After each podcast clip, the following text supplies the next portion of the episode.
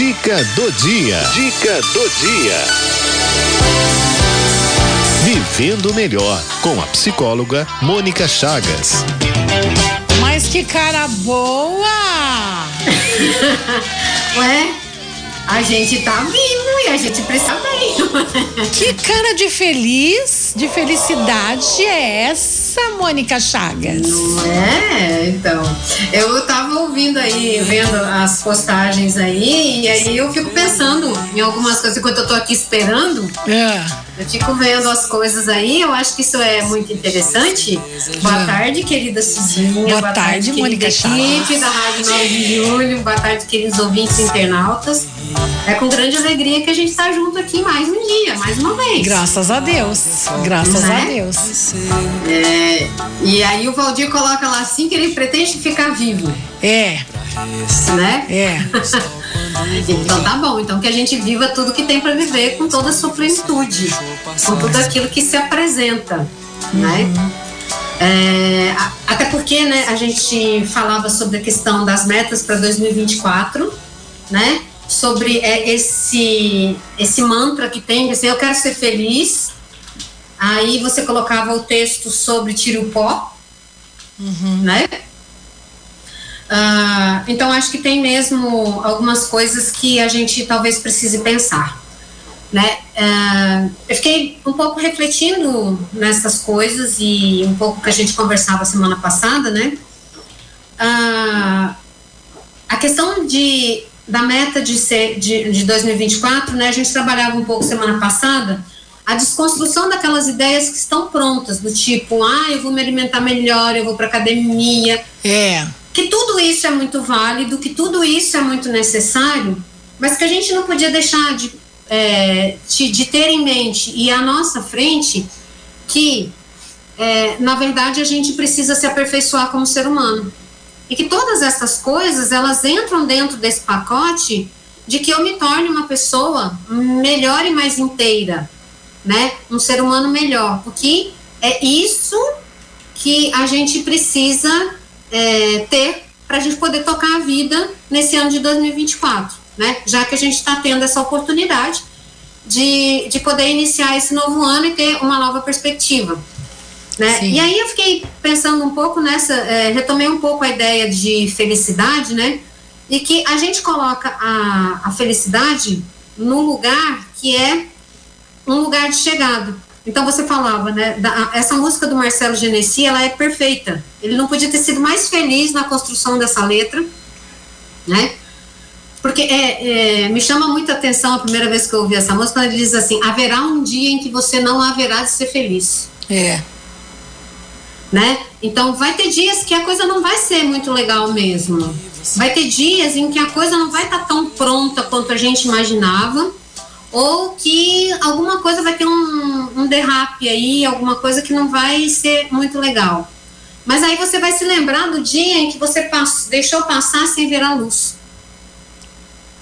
Né? Porque você, apesar dos, das intercorrências que se teve, você se fechou sobre você mesmo e você não foi vendo o caminho que você estava percorrendo. Então você não pôde, de fato, é, ver a luz, né? É, ter um outro olhar sobre esse caminho. E aí você ainda complementava e dizia assim, ah, depois e no final do arco-íris tem um pote, né? Que é o pote de ouro, né? E que assim é sempre aquilo que a gente vai perseguindo, né? É sempre aquilo que a gente está indo atrás como se fosse algo pronto e acabado. Né? Aqui vale a gente lembrar um pouco do, dos alquimistas da antiguidade, né? É, que o objetivo era transformar metais em ouro. Né? Então, hoje no universo simbólico, a gente sabe que a transformação em ouro é transformar algo comum em algo diferenciado, algo valoroso. E isso é uma conquista da espiritualidade, por exemplo. Né? Então, de como que eu me aprimoro, de como que eu me aperfeiçoo. Então, pensando um pouco nessa, nessas questões que a gente que eu fui apontando aqui, eu fiquei pensando muitas vezes nesses quadros de adoecimento que vão acontecendo ao longo da nossa vida, porque a gente sempre coloca a doença como um empecilho para a felicidade ou para o próprio caminhar.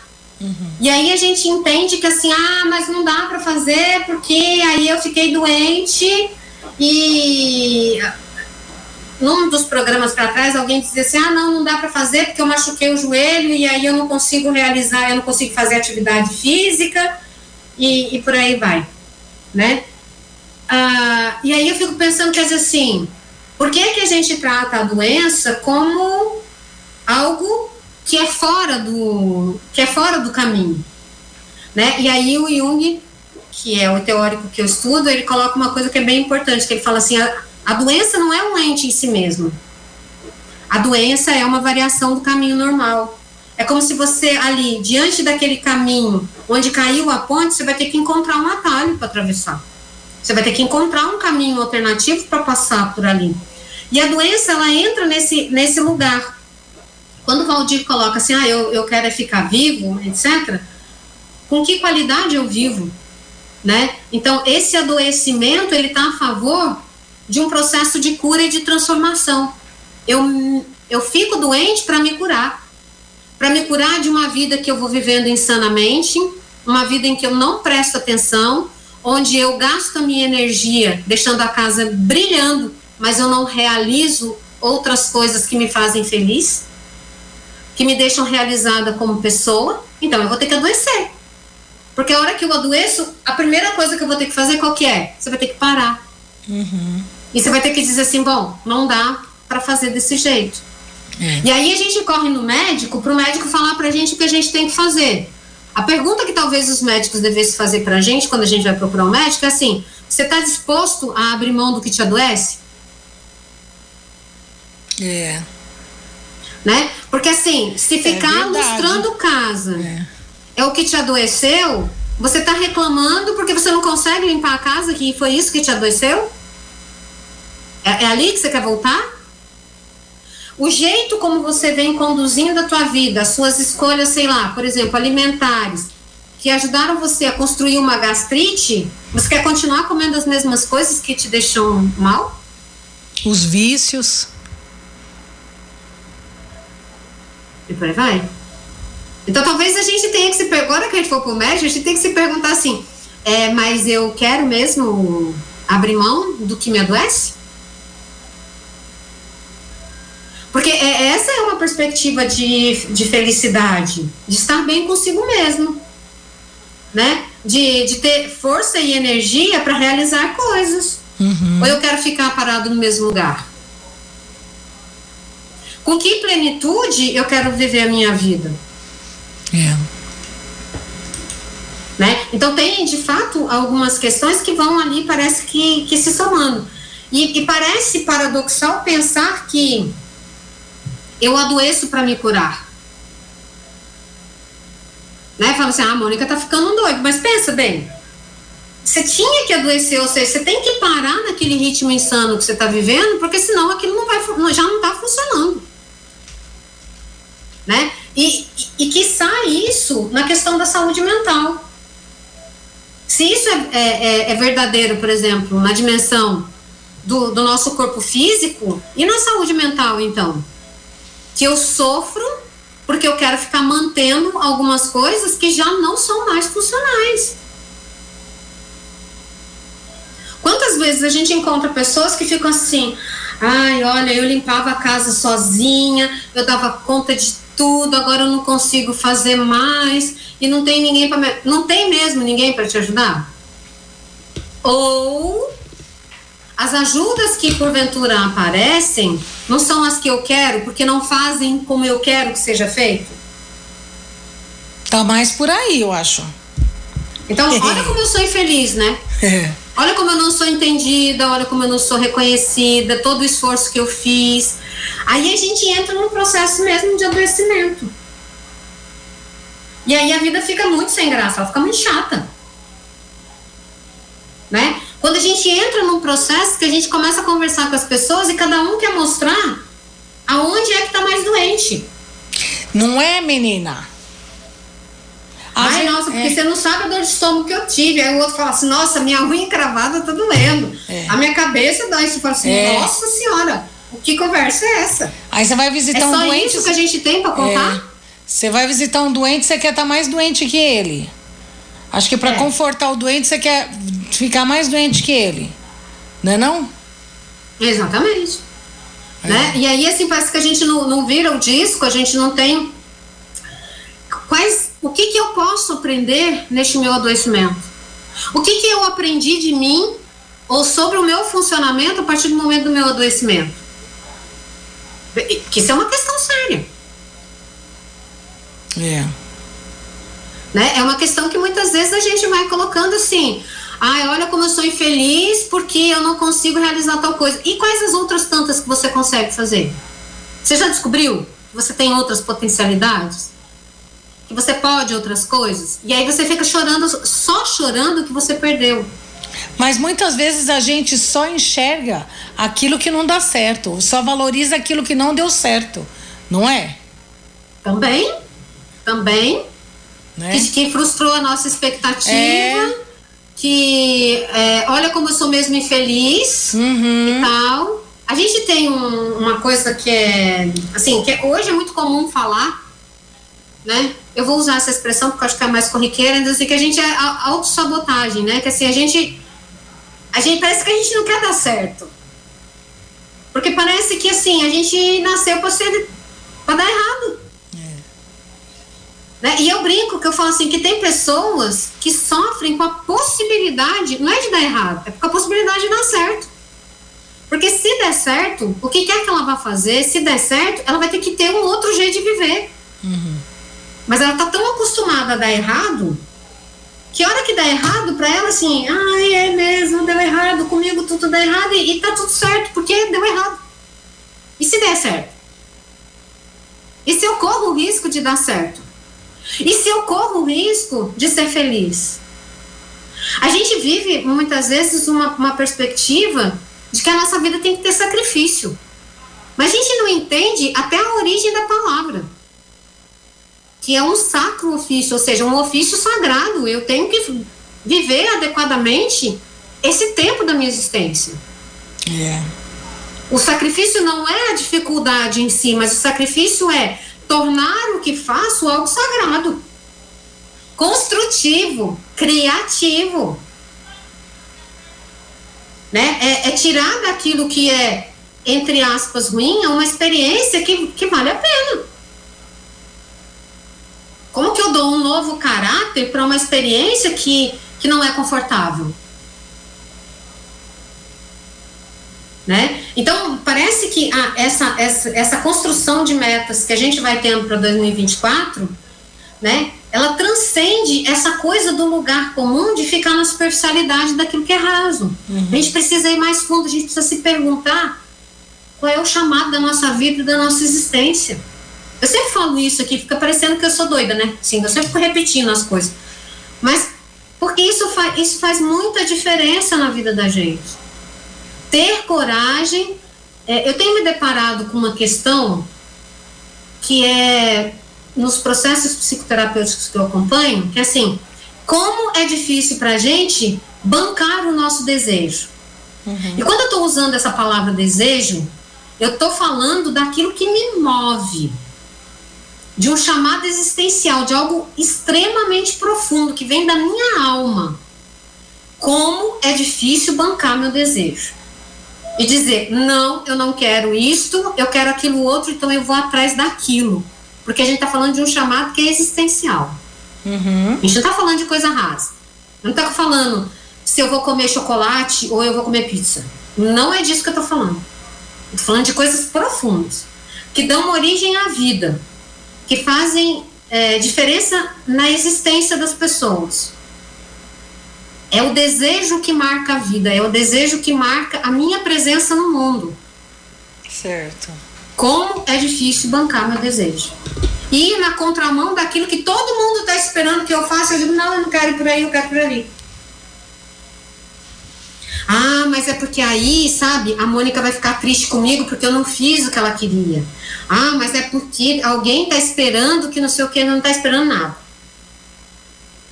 Da mesma maneira que cada um de nós tem que lutar e entender e lidar com as suas próprias frustrações, a gente também vai ter que bancar isso. Porque isso é estar vivo. Isso é, é, é de fato é, viver a vida na sua plenitude. Aliás, não, não era essa a proposta que Jesus Cristo tinha pra gente? Hum, né? Quando a gente olha para o rito do sacramento do batismo, tem um, um rito secundário dentro do, do rito principal, que é a imposição da veste branca. Né? E aí a gente gosta de dizer assim, não, é porque quando, como hoje eu fui batizado e eu estou puro e imaculado, que eu me lembro de que quando eu voltar para Deus eu volte do mesmo jeito. Uhum. Essa é uma leitura uhum. desse rito. Mas existe uma outra possível, que é é Deus me dando de presente a cor branca. E branco dentro da ótica, na questão da luz, branco não é uma cor. Branco é reunião de cores.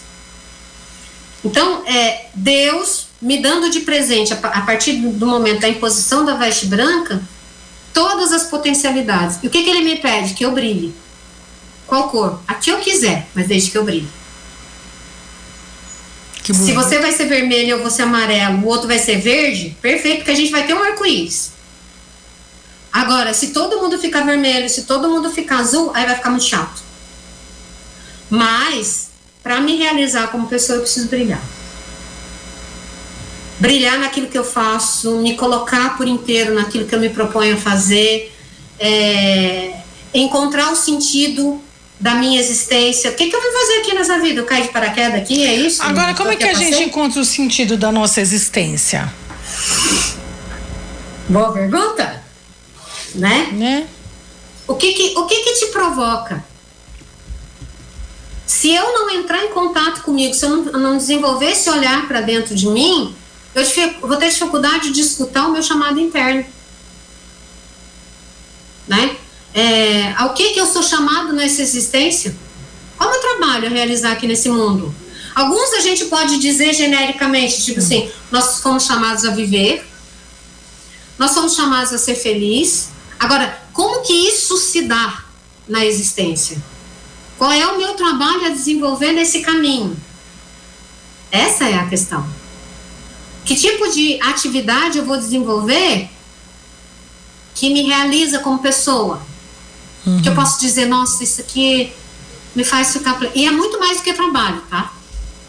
É muito mais do que ser comunicadora, psicólogo, médico, engenheiro, faxineiro. É muito mais do que isso. Mas assim, que tipo de pessoa eu me torno e que eu sou melhor a cada dia porque eu desenvolvo um tipo de trabalho X. Isso é uma experiência multifacetada. Né? A, a gente encontra as pessoas muito adoecidas porque estão fechadas sobre si mesmas.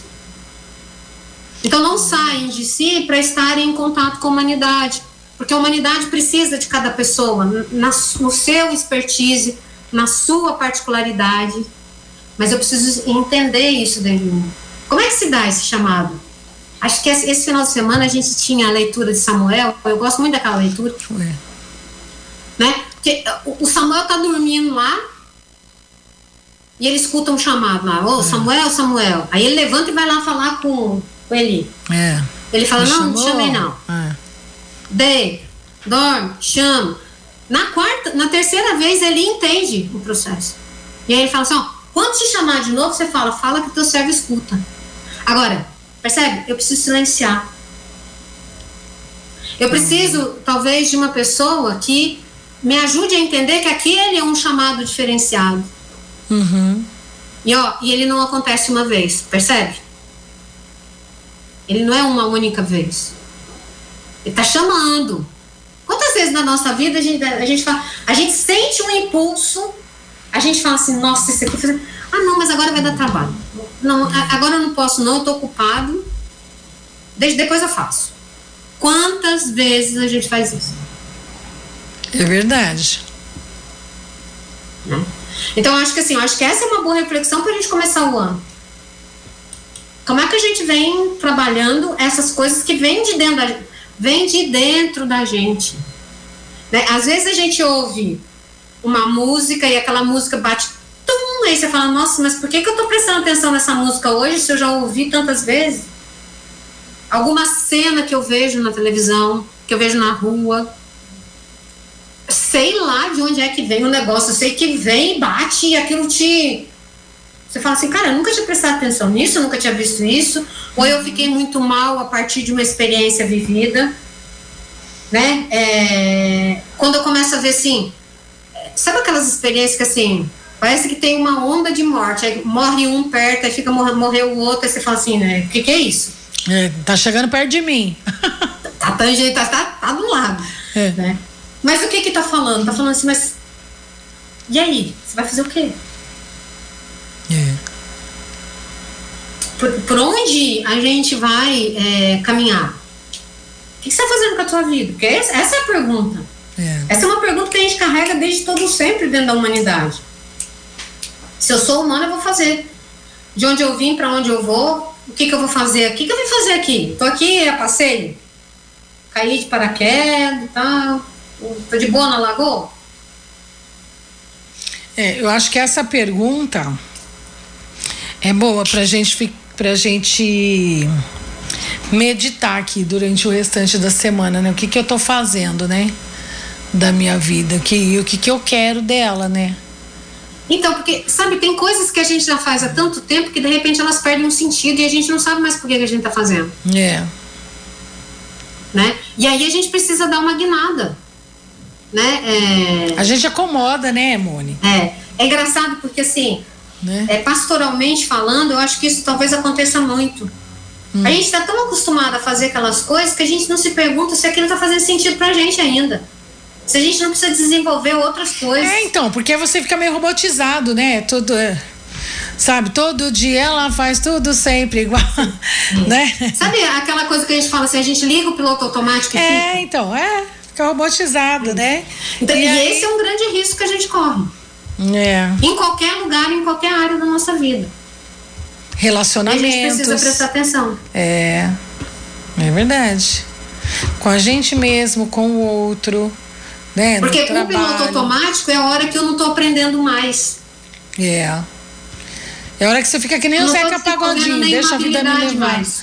Ai, desculpa, falei em cima de você. Não. Como é que é? Eu tô dizendo, o piloto automático é quando eu não estou aprendendo mais e eu tô eu não estou desenvolvendo mais nenhuma habilidade. É, não. Já, aquilo ali eu já domino. É. Aí fica que nem a música lá do Zeca Pagodinho, deixa a vida me levar, né?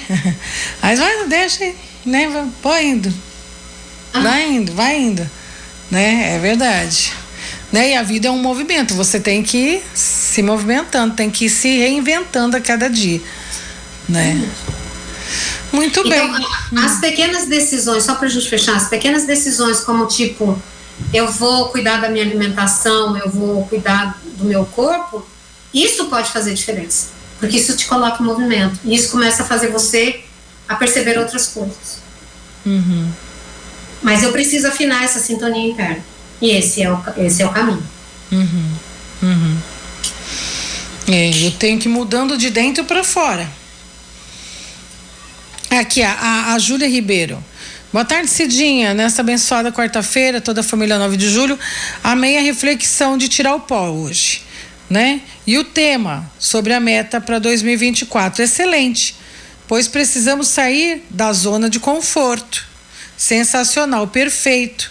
Precisamos muito disso, diz a, a Júlia Ribeiro. Um abraço para Mônica uhum. Chagas. Muito obrigada, né? um beijo para ela. É bem isso mesmo né? E aí a gente vai a gente vai continuar ainda nesse nesse tema, ou Mônica? Vocês decidem. O que, que vocês querem? Não sei. Estamos aqui, Acho né? Não sei, é... tem. Acha que tem mais alguma coisa que a gente precisa falar nessa área por hora? Sempre vai ter, né? Sempre vai ter, né? Uhum. É, o o Valdir está dizendo aqui, Deus me defenda, eu já estou com as malas prontas, velho. que bom! que bom! Né?